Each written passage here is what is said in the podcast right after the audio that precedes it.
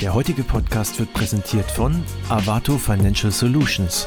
Als Marktführer in vielen europäischen Payment-Märkten ist Avato Financial Solutions ein etablierter Anbieter von Buy Now Pay Later, flexiblen Finanzierungs-, Accounting- und Forderungsmanagement-Lösungen. Das Fintech hat es sich zum Ziel gesetzt, den Alltag von Konsumenten finanziell transparent und nachhaltig zu gestalten. Mit Finanzprodukten, die perfekt angepasst sind auf die individuelle finanzielle Situation und die Bedürfnisse jedes Einzelnen. Avato Financial Solutions setzt auf gemeinsame Wege mit Partnern und langfristig erfolgreiche Geschäftsmodelle für Märkte wie E-Commerce, Mobility, Media, Financial Services, Telcos und Utilities.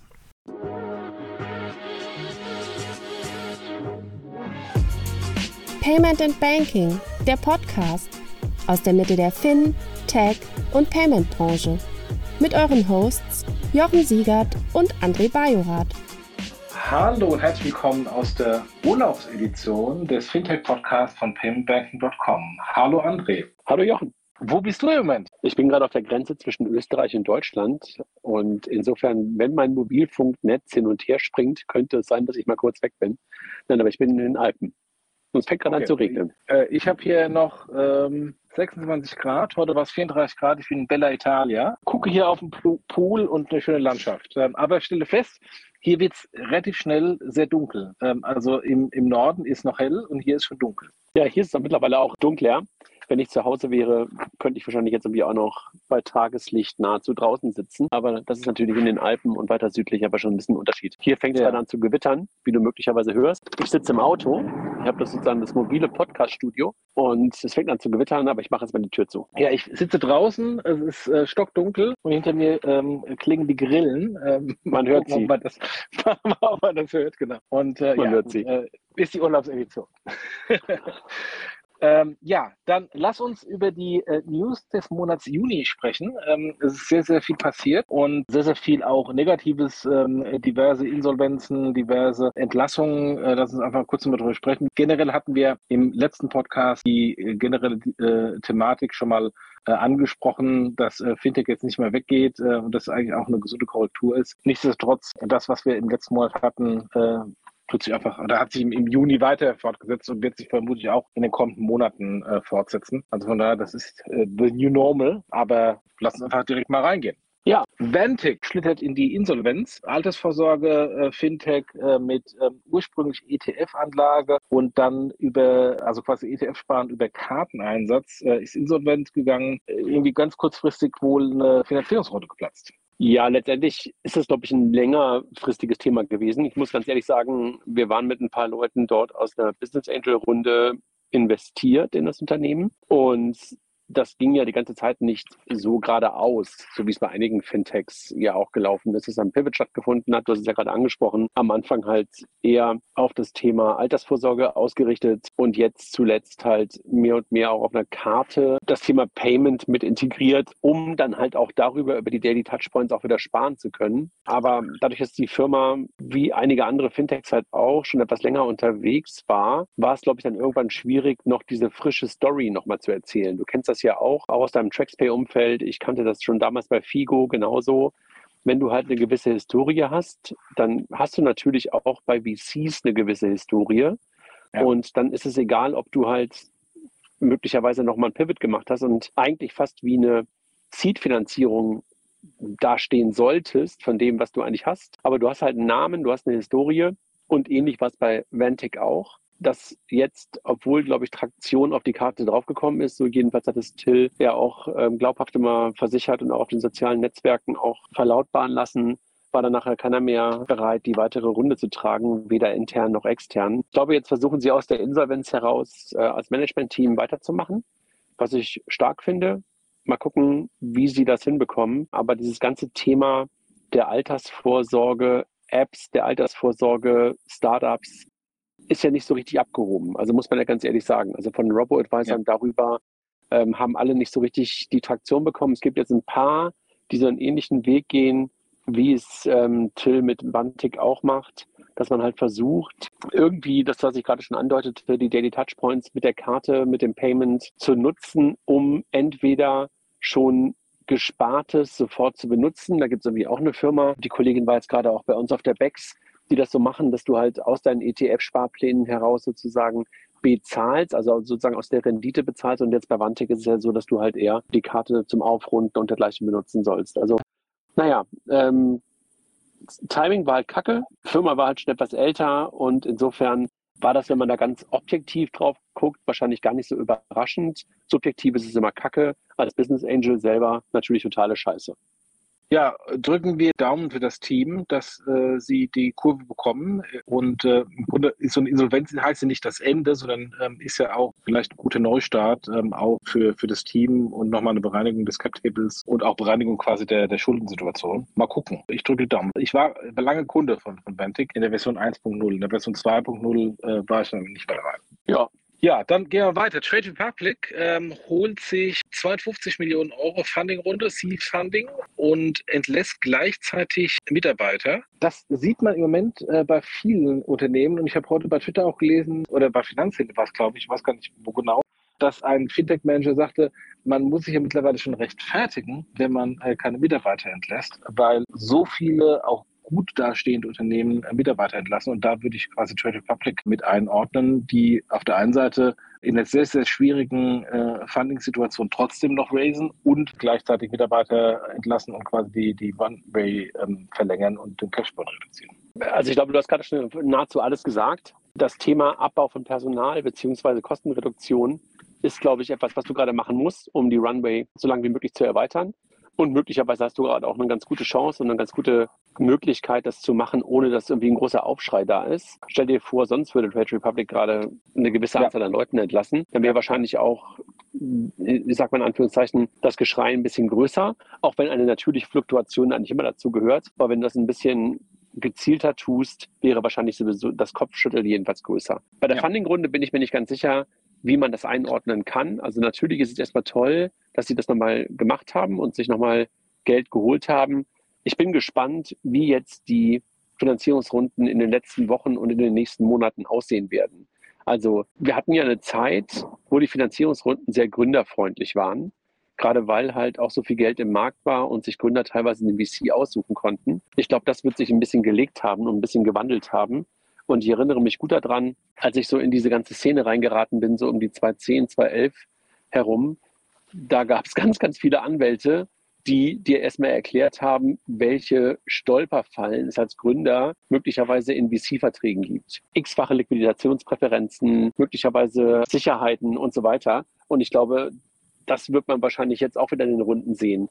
Ich will damit nicht sagen, dass es bei Trade Republic so ist, aber die Wahrscheinlichkeit, dass da möglicherweise auch eher der VC an der Stelle gerade derjenige ist, zu dessen Gunsten diese Runde gestaltet wurde, kann ich mir auch ganz gut vorstellen. Ja klar, also das ist natürlich eine, eine Sache, derjenige, der jetzt in der Unsicherheit reingeht, der wird die Konditionen diktieren und, äh, und wie du richtig sagst, mit Liquiditätspräferenzen. Das wird vermutlich so sein, also diejenigen, die sich nicht auskennen, was eine Liquiditätspräferenz, wenn es dann zu einem Exit kommt, wird äh, derjenige mit einer Liquiditätspräferenz zuallererst bedient vom reingehenden Geld. Und ähm, je nachdem, wie man die verhandelt, äh, kann man natürlich sagen, ich möchte mein investiertes Geld verzweifacht, verdreifacht haben und alle äh, zuallererst bedient werden und dann kommen alle anderen. Und äh, das ist natürlich eine aktuelle Situation, wo je zurückhaltend ist, ähm, eine wunderbare Situation, äh, solche Konditionen einfach reinzudiktieren. Absolut. Ja, lassen wir weitermachen. Ähm, Apple, Apple startet äh, Buy Now Pay Later. Bei der Worldwide Developer Conference ist Apple kommt mit einem äh, Buy Now Pay Later Produkt, vier Raten zu 0% Finanzierung über sechs Wochen. Da gab es sehr, sehr viel Diskussion hinsichtlich Wer ist derjenige, der es fundet? Ist es Goldman Sachs? Und es hat sich herausgestellt, es ist Apple selbst. Und es gibt eine neue Entity im, im Vier-Parteien-Scheme von Mastercard, nämlich ein Buy Now Pay Later Risk Taker, äh, der das Funding übernimmt. Ähm, und ähm, eine ganz spannende Thematik, die auch natürlich dann Auswirkungen hat auf die Now Pay Later Player, also Klarna, Affirm und Co., wo äh, jetzt plötzlich Konkurrenz von woanders herkommt und die alte Diskussion, ist jetzt äh, das ein Produkt oder ist das ein Feature? Von Apple im Moment wohl so eher als, dass ein Feature abgetan wird. Was sagst du zu dem Thema? Du hast ja gerade schon gesagt, viele Diskussionen im Vorfeld darüber. Und das, was wir bis dahin gesehen haben, dass Apple diese Sachen immer mit Partnern macht und also Finanzdienstleistungsprodukte vor allen Dingen, mit Partnern gemeinsam versucht, den Markt zu bringen, hat sich halt hier das erste Mal gezeigt, dass Apple stark genug ist und willens genug ist, auch eigenes Risiko zu nehmen und wirklich so ein Produkt oder wie du es gerade beschrieben hast, eher ein Feature selber komplett umzusetzen. Natürlich braucht man die Rails, natürlich braucht man Mastercard, aber man braucht halt keine Bank mehr in dem ganzen Spiel, sondern man benutzt wirklich nur eine Infrastruktur, die vorhanden ist. Die kann man nicht mal eben selber so aufbauen. Aber was man halt wirklich tun kann, man kann es aufs eigene Sheet nehmen, auf eigene Balance Sheet nehmen. Und das ist aus meiner Perspektive wirklich auch überraschend gewesen. Und du hast ja auch am Anfang nicht damit gerechnet. Ich habe das ja ähm, auch ein bisschen verfolgt. Du hast dich ja mit Pip darüber auch hin und wieder ausgetauscht, der das ja sofort äh, so ein bisschen mutmaßte, dass Apple das Ganze jetzt macht. Und du hast gesagt, nee, nee, nee, das ist ein Mastercard-Feature oder möglicherweise eine Bank dahinter. Aber letztlich zeigt sich dann wirklich, dass Apple das nimmt.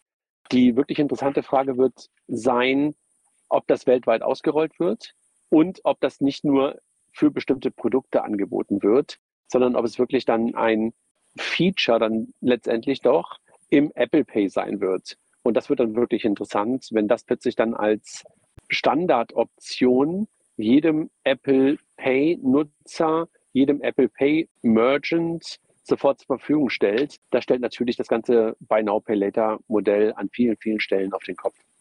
Also das wird es auf jeden Fall. Ich habe ich hab mich mit Mastercard mal unterhalten, wie das genau funktioniert. Also erstmal, es gibt eine Art neue Interchange, zusätzliche Interchange, die dieser Risk-Taker bekommt. Und ich als Merchant muss mich entscheiden, möchte ich Buy Now Pay haben, ja oder nein? Und wenn ja, dann zahle ich eben für eine solche Transaktion mehr. Das ist quasi der, der Zins, der quasi nicht vom Kunden genommen wird, sondern vom Merchant genommen wird. Und es ist so, dass in USA, und das wusste ich auch nicht, war auch in der Kommunikation nicht so klar ersichtlich. Das funktioniert im Moment nur für die Kunden der Apple-Karte, also deswegen auch Goldman Sachs. Also insofern, man hat, wenn man sagt, alle amerikanischen Mastercards, davon erstmal nur die Kunden, die eine Apple-Karte haben von Goldman Sachs und davon nur diejenigen, die von Apple pre-gescored wurden. Also insofern, da ist dann der Funnel relativ eng schon wieder, aber prinzipiell ist erstmal aus, aufgebrochen, dass der Issuer getrennt ist von demjenigen, der das Risiko einer Transaktion übernehmen kann. Und das spielt natürlich denjenigen in die Hände, die große Kundenvolumen und große Kenntnis über ihre Kundendaten haben. Also die Apples, die PayPals, die Amazons, die Googles, die ihre Kunden sehr gut kennen, die gegebenenfalls in dieses Modell einsteigen können. Insofern spannende Entwicklung und ähm, ich glaube, bei einer Palater in drei Jahren sieht ganz anders aus, als wir es heute kennen. Du sagst damit, dass es nicht nur eine Lex Apple ist, sondern eine Lex, wer Kohle hat und Kundendaten hat. Ja, also das erwartest Exakt, du, dass genau. da nicht mehr genau. jemand ist, genau. der nur Risiko kann, so wie es heute ja ein Stück weit die Rolle von Klarna, Affirm, RatePay und dergleichen ist, dass sie eigentlich das Risiko des Kunden sehr gut einschätzen können, sondern vor allen Dingen kommt es halt darauf an, dass du deine Kunden sehr gut kennst und möglicherweise noch besser, ja. Also das ist das, genau. was du sagst, genau. dass es eigentlich eher so ein Merchant-Game ist, beziehungsweise genau. Ein Plattform-Game, wenn man mal Apple und Google und dergleichen als Plattform bezeichnet, weil man halt sehr viel über den Kunden weiß. Exakt, ja. Okay, spannend, ne? Ja, äh, sehr spannend. Äh, und mal wieder typisch Apple äh, ich glaube, sowas wäre nicht möglich gewesen, wenn eine x-beliebige Bank gekommen wäre. Aber ich nehme an, dass Apple einfach mit, in dem Fall Mastercard, einfach mal neue Struktur definiert hat, auf die jetzt andere aufspringen werden. Respekt für Apple und für Mastercard. Dann Curve baut auch Stellen ab. Curve, die ja äh, so eine All-Inclusive Kreditkarte anbieten, wo ich hinten dran entscheiden kann, belasse ich jetzt nur Kreditkarte A, B oder C. Die stellen 60 bis 70 Mitarbeiter frei bei geschätzten 425 Mitarbeitern. Also überschaubar. Und wir haben es vorhin schon gesagt, es ist ja fast äh, das New Normal, dass man im Moment äh, Mitarbeiter entlässt. Ja, und Curve hat aus meiner Perspektive jedenfalls auch nie so richtig, richtig abgehoben. Jedenfalls nicht in Deutschland so ein bisschen ein Nerd-Thema. Der eine oder andere, der es nutzt, findet es super, weil er halt aus seinem Portfolio an Kreditkarten immer noch nachträglich entscheiden kann. Aber so ein richtiges Killer-Produkt ist es, glaube ich, nicht geworden. Vor allen Dingen in diesem etwas weiterhin Kreditkarten oder sagen wir mal so, Kreditkarten mehr als eine kreditkartenfeindlichen Land wie Deutschland. Genau. Also ich finde es auch ein gutes Modell, aber bin bei dir, die, die Traktion sehe ich irgendwie nicht. Agree.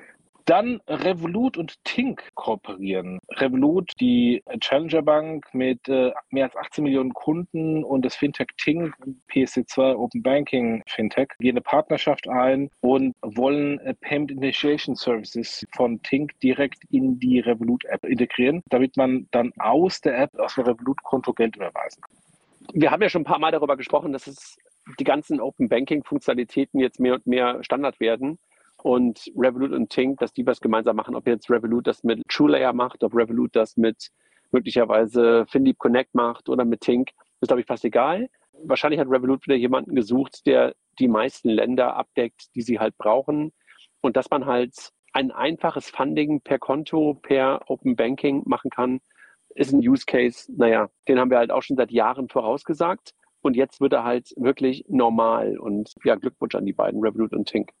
Nächster Punkt ist äh, Fino, die Kollegen aus Kassel, die immer ein bisschen unterm Radar fliegen und eigentlich über den Kontowechselservice bekannt wurden und äh, sich von da aus äh, breiter gemacht haben. Die bauen ein neues Standbein auf und gehen so ein bisschen ähm, in die Richtung Text-to, ähm, also letztendlich eine E-Rechnungsangebot für die Mehrwertsteuerzahlung. Da geht es ja darum, wenn ich ähm, deutscher Händler bin und in Europa äh, verkaufe, muss ich ja dann immer die Mehrwertsteuer meines Kunden in dem Land des Kunden abführen. Und das ist natürlich dann teilweise sehr komplex. Und da gibt es ja die Kollegen von Textur in Hamburg, die, die da schon eine, eine Lösung anbieten. Und offensichtlich arbeitet viele an der gleichen Lösung, ähm, die auch dieses Problem löst.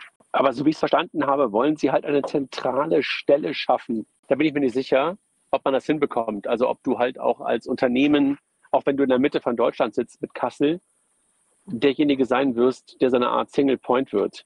Da bin ich mal gespannt.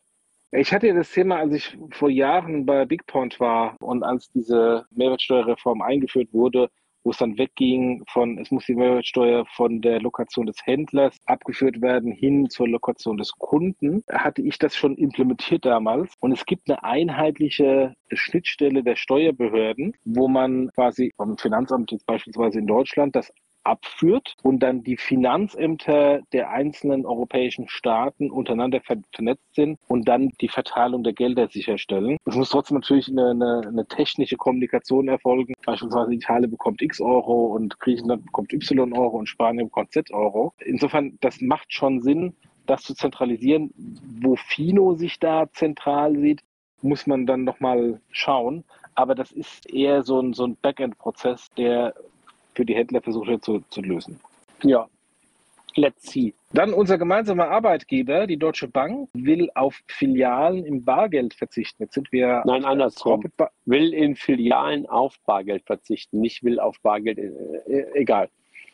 Der Satz ja, war also falsch. Will, will ihn, ja, okay, also will darauf verzichten, dass es eine Kasse in den Filialen gibt, äh, wo man Bargeld beziehen kann. Jetzt sind wir natürlich mit der Corporate Bank ähm, und das ist ein Retail-Bank-Thema und Deutsche Bank ist nicht die einzige, aber das hat da doch sehr viel Presse gebracht, dass der, der Lars Steu, der Chef der, der Privatkundenchef der Deutschen Bank, gesagt hat, er möchte mittelfristig kein Bargeld mehr am Schalter in einer Filiale ausgeben lassen, hat das mit Kostengründen begründet. Und ähm, ja, kann dann äh, die Oma Erna nicht mehr an die Kasse gehen und muss dann an eine Geldautomaten gehen.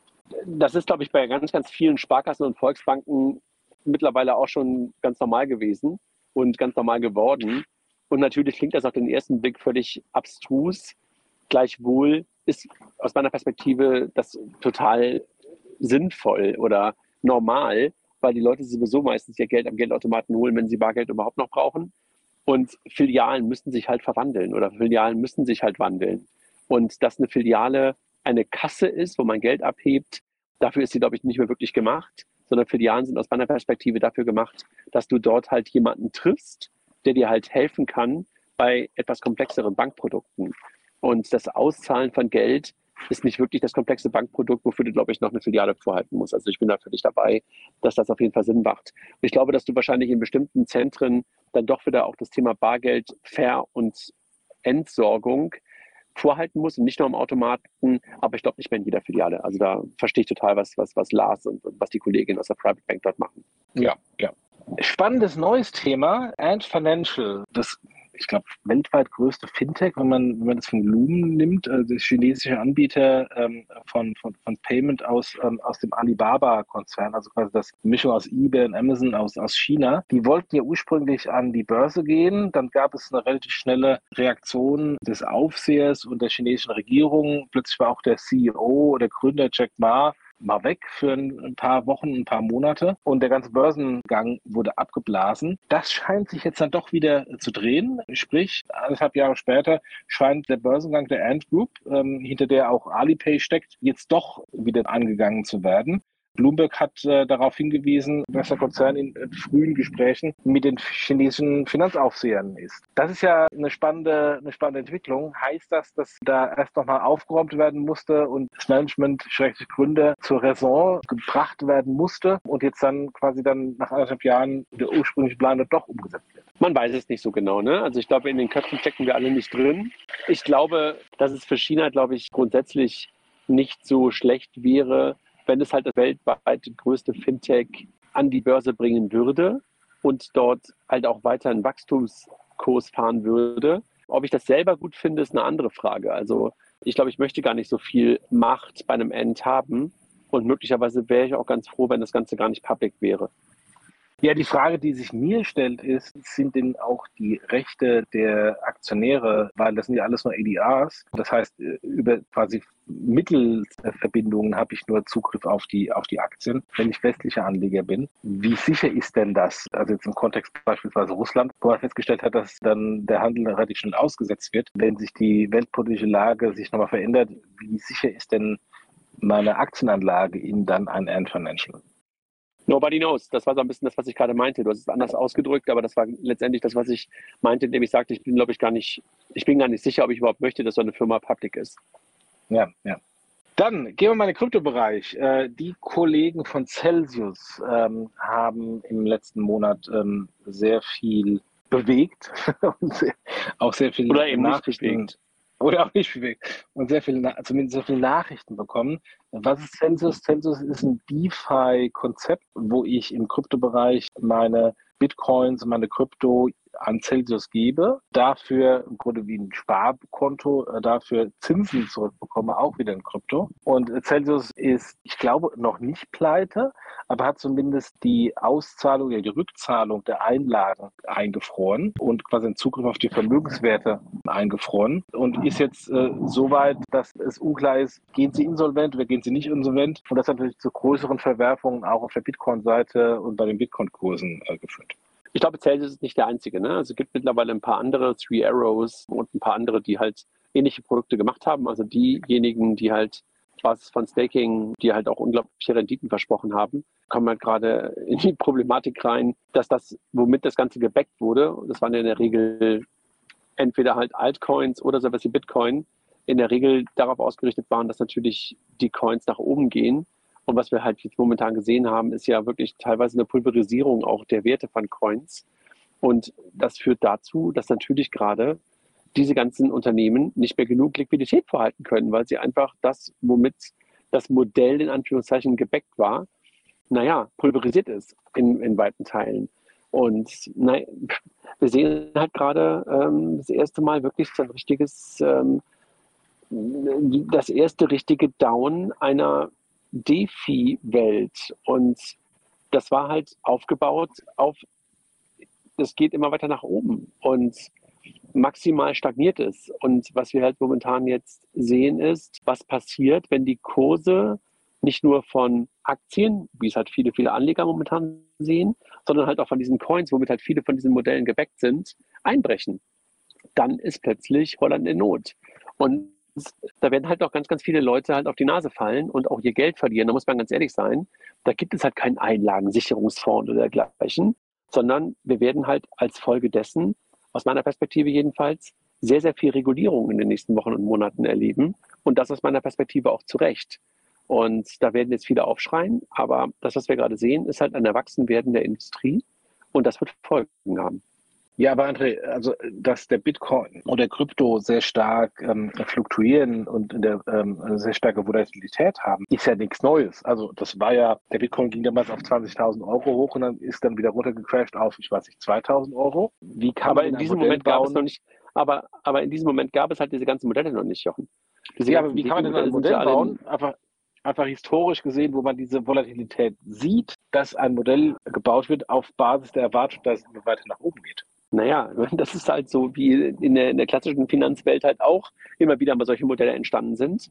Und wenn es dann halt plötzlich zu einem Down kommt, dann leiden darunter halt in der Regel nicht diejenigen, die es gebaut haben, sondern ein paar andere. Ganz, ganz viele andere. Ja. Und verlieren ihre Kohle. Und ähm, deshalb sage ich ja, die Antwort wird halt sein, dass wir halt solche Modelle in der Zukunft, wie sie jetzt momentan gebaut worden sind, nicht mehr sehen. Und natürlich werden dann wieder andere Modelle entstehen, die dann wie immer nachträglich reguliert werden. Aber das sehen wir jetzt gerade. Es wird erwachsen. Das ist irgendwie echt hart. Aber mehr kann ich momentan nicht, eigentlich nicht dazu sagen. Außer, dass ich ähm, jetzt nicht sage, wir konnten es doch alle sehen, wir konnten es doch alle erwarten. Aber hey, wie kannst du in einer Negativzinswelt Leuten dauerhaft drei bis fünf Prozent oder sogar mehr Rendite dafür versprechen, dass du einfach deine Bitcoin verleihst oder deine Altcoin verleihst? Da kann man sagen, so, yo, ja. das geht halt so lange, solange halt diese Coins nach oben gehen. Weil ein anderes Modell dafür ja. gibt es ja nicht. genau. Ja. ja. Und ähm, nennt man, glaube ich, eigentlich sonst auch Pyramiden. Äh, nee, nicht Pyramiden. Ähm, du weißt, was ich meine. Ein Schneeballsystem. Schneeballsystem, ja. Und ähm, also wer, wer betroffen ist in Deutschland, ähm, sind die Kollegen von Nuri, weil die waren, ich glaube, der exklusive Vertriebspartner von, von Celsius äh, für Deutschland. Jetzt Hast du exzessiv oder exklusiv? Hast du exzessiv exklusiv, oder exklusiv exklusiv, exklusiv, exklusiv.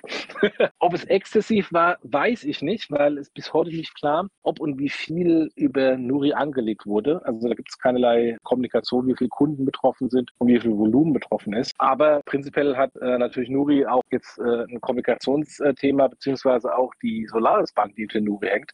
Deswegen, ich bin mal gespannt, wie dieses ganze Thema jetzt auch weitergeht hinsichtlich ähm, Einlagensicherung oder Nicht-Einlagensicherung und Kommunikation, weil wir natürlich dann gleich wieder komplett, obwohl das eine amerikanische Company ist, komplett wieder ähm, in Deutschland sind und äh, dort deutsche Anleger von diesem Thema betroffen sind. Ja, ja. Ähm, und übrigens, Celsius hat alleine in der Series B Runde 750 Millionen Dollar an Funding eingesammelt. Und die Investoren, die das in der Series und Series die beteiligt sind, haben signalisiert, dass sie nicht bereit sind, noch einmal Geld hinterher zu schießen. Also insofern, da gibt es auch sehr, sehr viele Abschreibungen auf ähm, VC-Investorenebene wenn es dein Geld war und keine Coins. Ja, das kann natürlich auch sein, genau. Kommen wir zurück nach Deutschland und kommen wir zurück ins Payment. Netz hat die Übernahme von Orderbird abgeschlossen. Die Netz, die ja Teil mittlerweile der Nexi Group hier in Italien ist, hat Orderbird jetzt zu 100 Prozent übernommen. Ich habe auch gesehen, es gab da Closing Dinner mit Markus Mosen ähm, und dem CEO von Orderbird und ähm, Carsten Maschmeyer.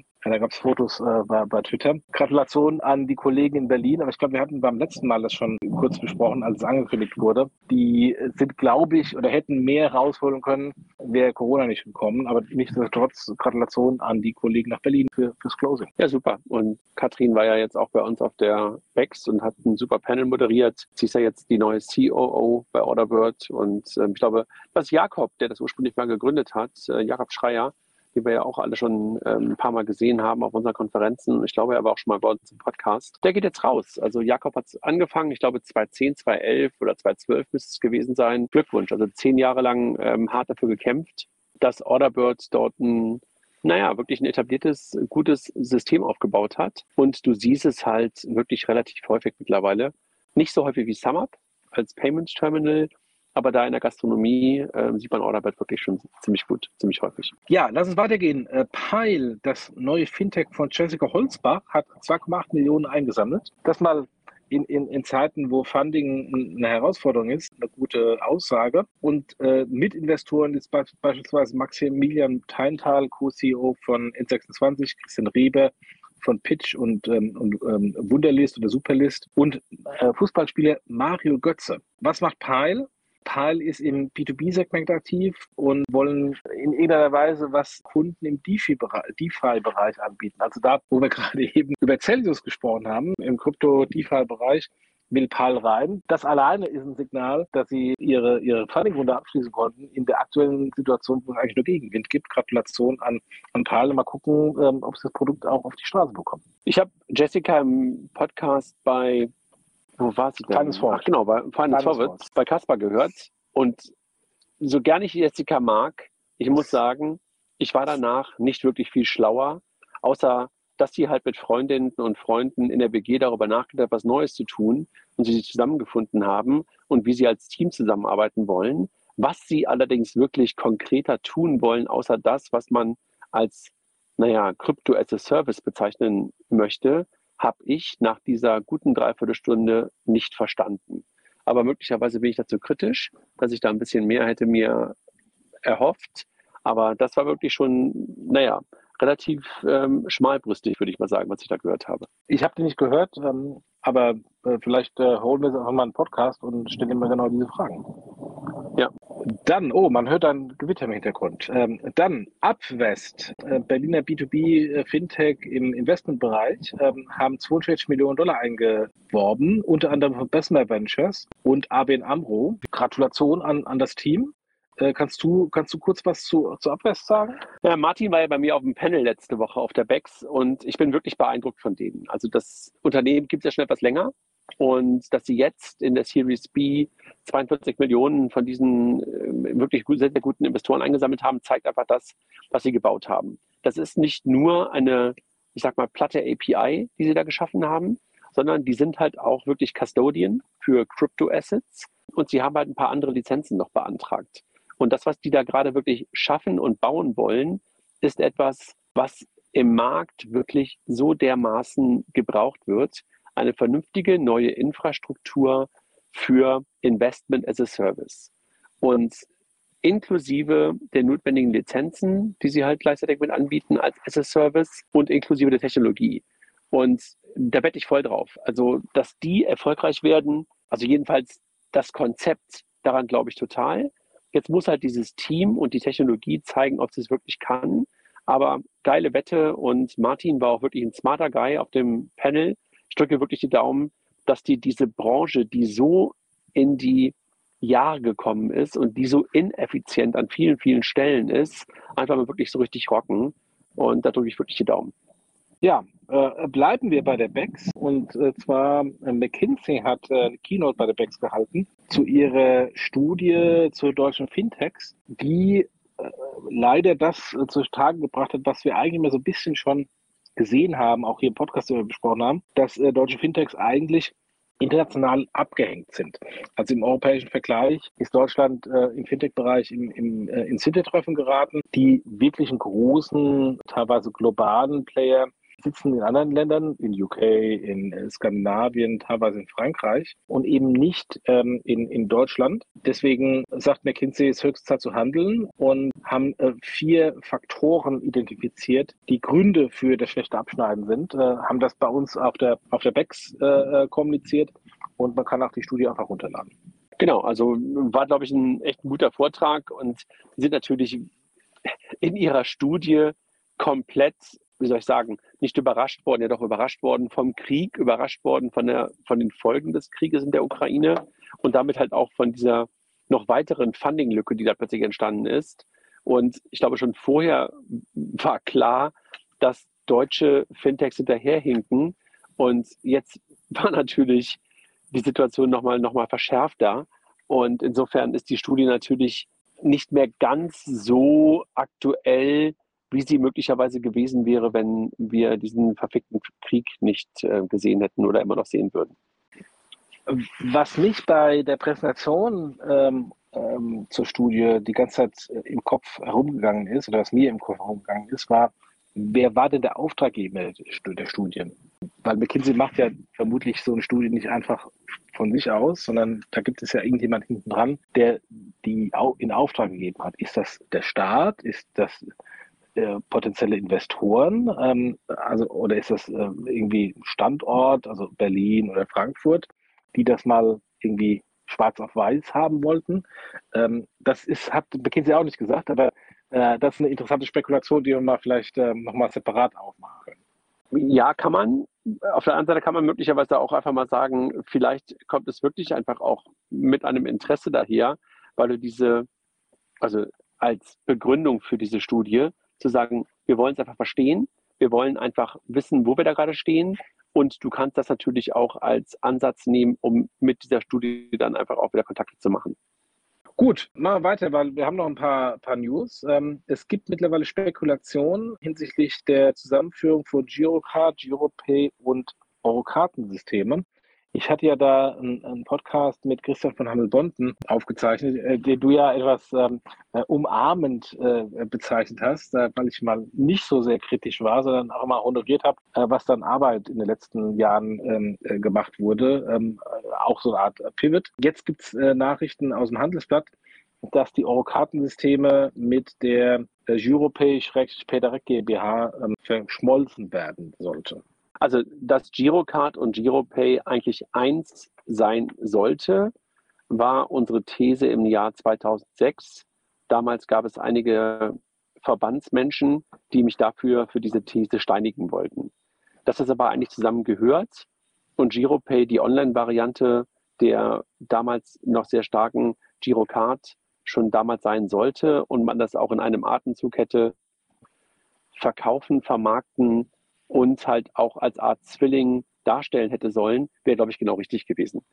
Und dass man das dann möglicherweise sogar zusammenführt zu einer einzigen, ja, zu einem einzigen Scheme, auch im Namen über mittel- oder langfristig, hätte ich schon damals für richtig gehalten.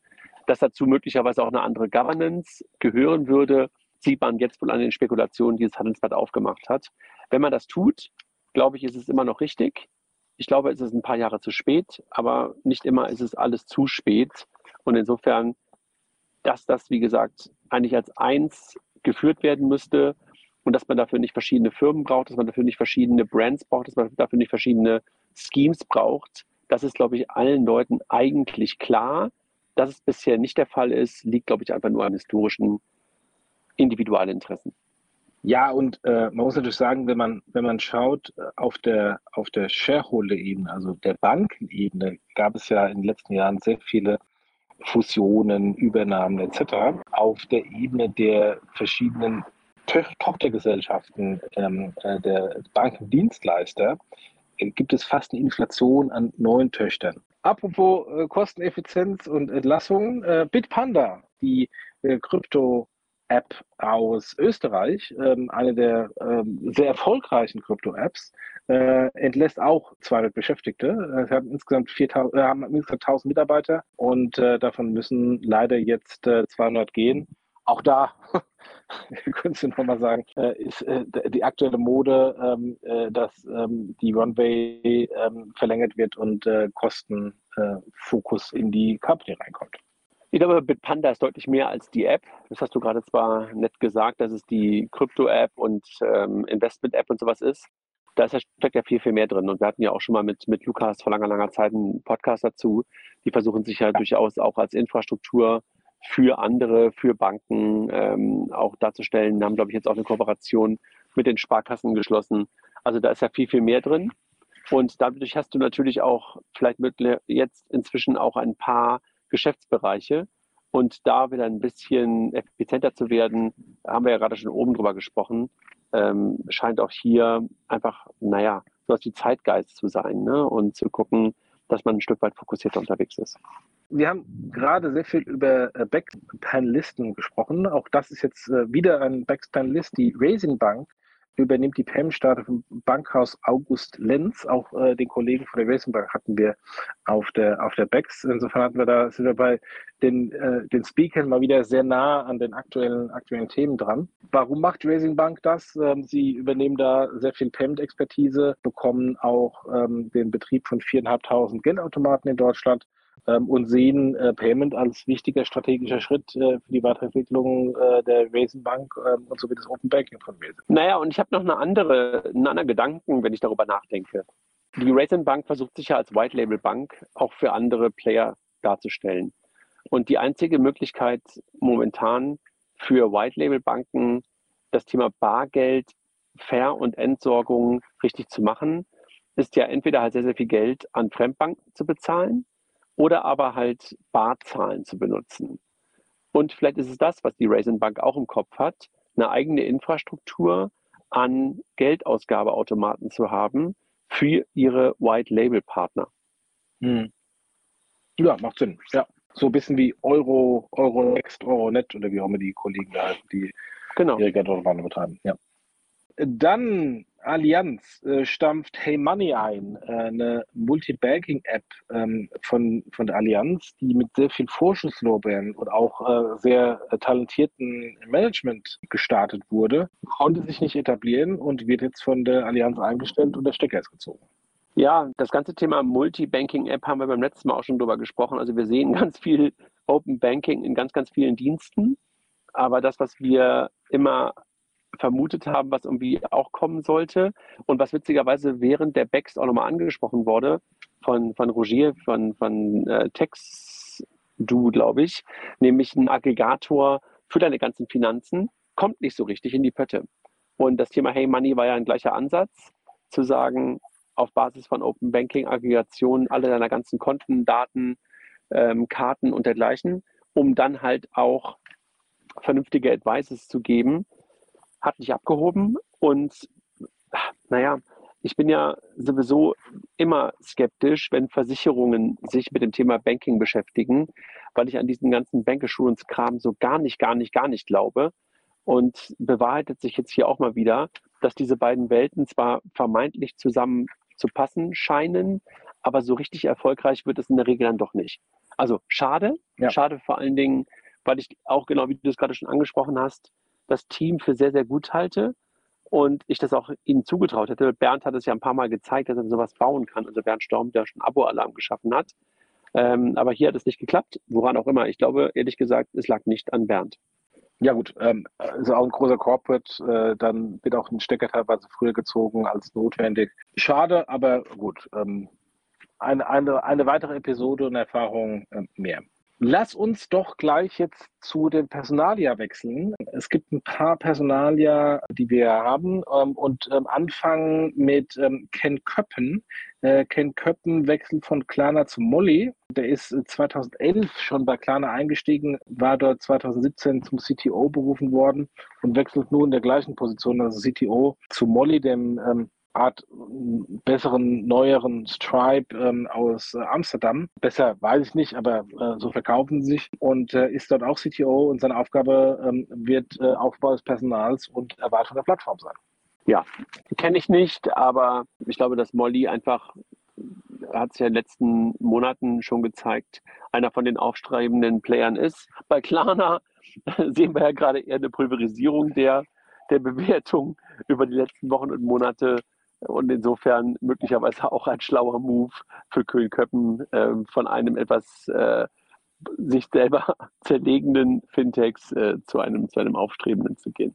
Wobei äh, es auf der Shareholder-Ebene sehr viel Verbindung gibt zwischen Klarna und Molly. Äh, einer der Klarna Co-Founder ist einer der großen Angels ähm, äh, bei Molly. Also von daher, da, da gibt es auch auf anderen Ebenen noch äh, Verbindungen. Den ja. nächsten kennst du aber, Andreas Bittner, ähm, der ähm, ehemals Solaris Bank äh, war, der ähm, geht jetzt zu FinCraft, ein Anbieter einer Plattform, mit deren Hilfe Anleger persönliches Investitionsprofil definieren können. Und äh, Andreas Bittner war ja Co-Gründer von der Solaris Bank, ist sehr lange ähm, im, im Fintech-Bereich äh, dabei, auch lange bevor es Fintech hieß. Und ähm, ähm ja, äh, geht jetzt zu, zu FinCraft.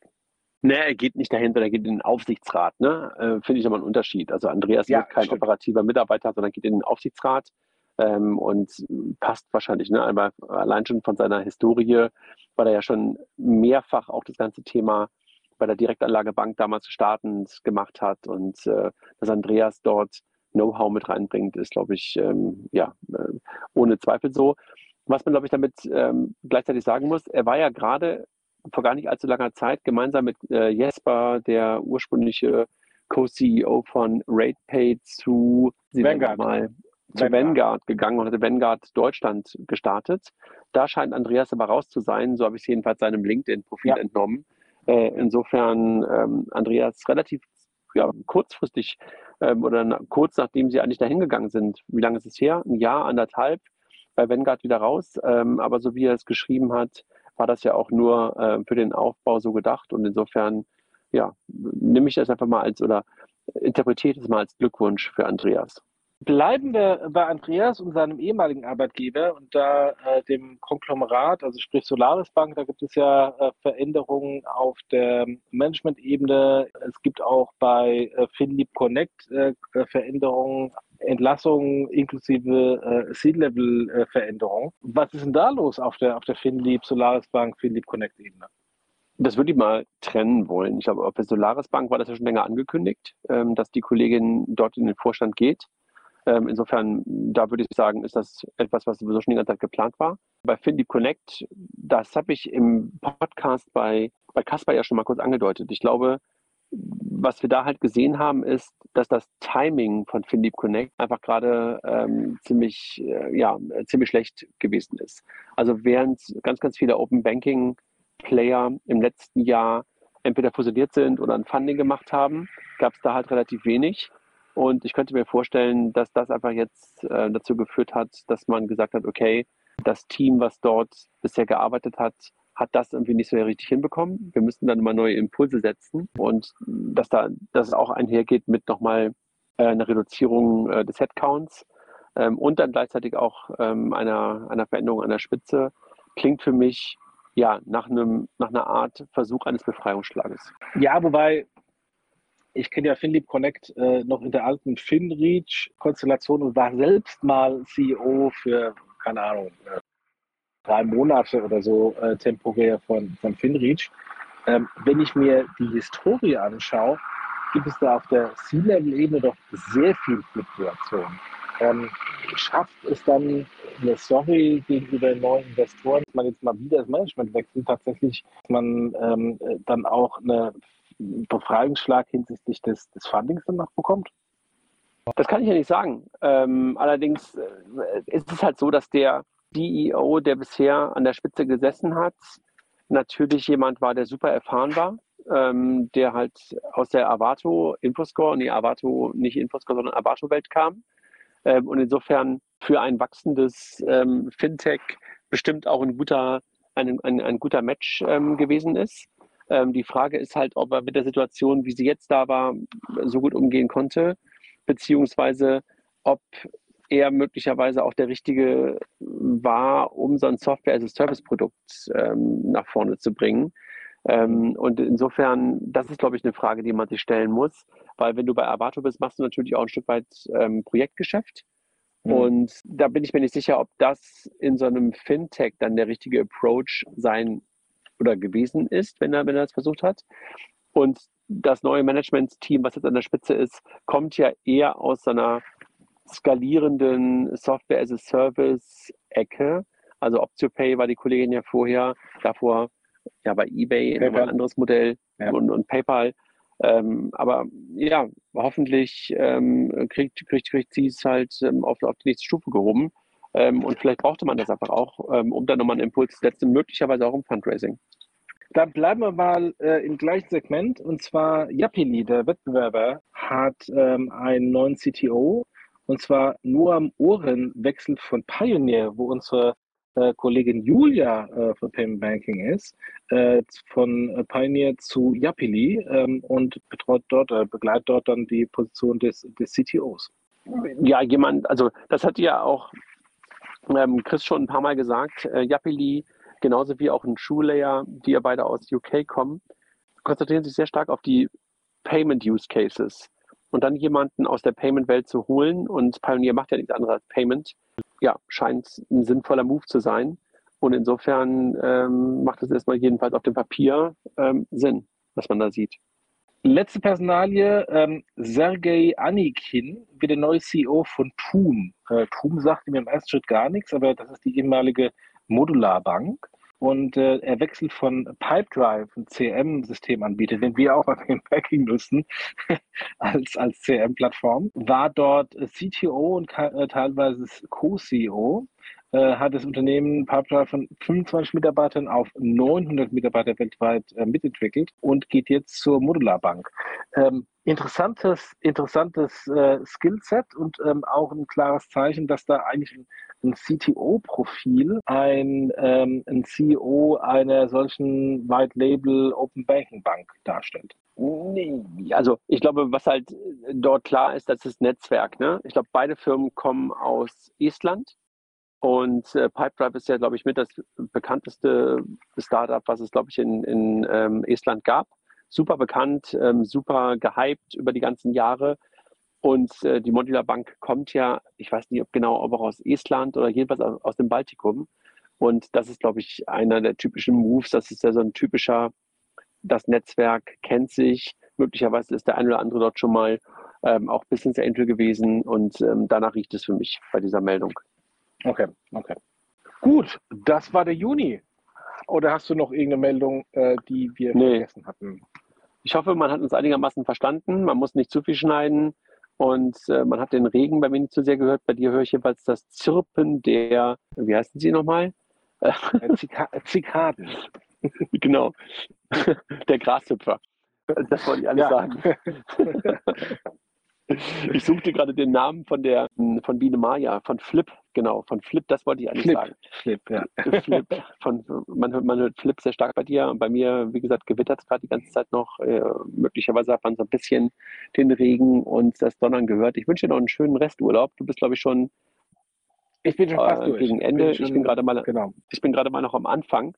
Ähm, und ähm, habe jetzt meinen ersten Tag Alpen. Hatte gerade schon eine kurze, schöne Fahrradtour. Ja, dann äh, genieße deinen Urlaub ähm, und äh, ihr, liebe Hörer, genießt euren Urlaub, äh, entweder ähm, wenn er noch ansteht oder wenn er gerade stattfindet. Wir besprechen natürlich wieder den, den Juli und den August, äh, auch noch Urlaubssaison. Mal gucken, ob jetzt so ein bisschen die, die Nachrichtenflut ähm, abnimmt aufgrund der Urlaubssaison. Schauen wir mal. Und äh, ja, dann hören wir uns in, spätestens gemeinsam wieder in äh, vier Wochen. Danke dir. Genau. Danke dir, Jochen. Schönen Abend. Tschüss.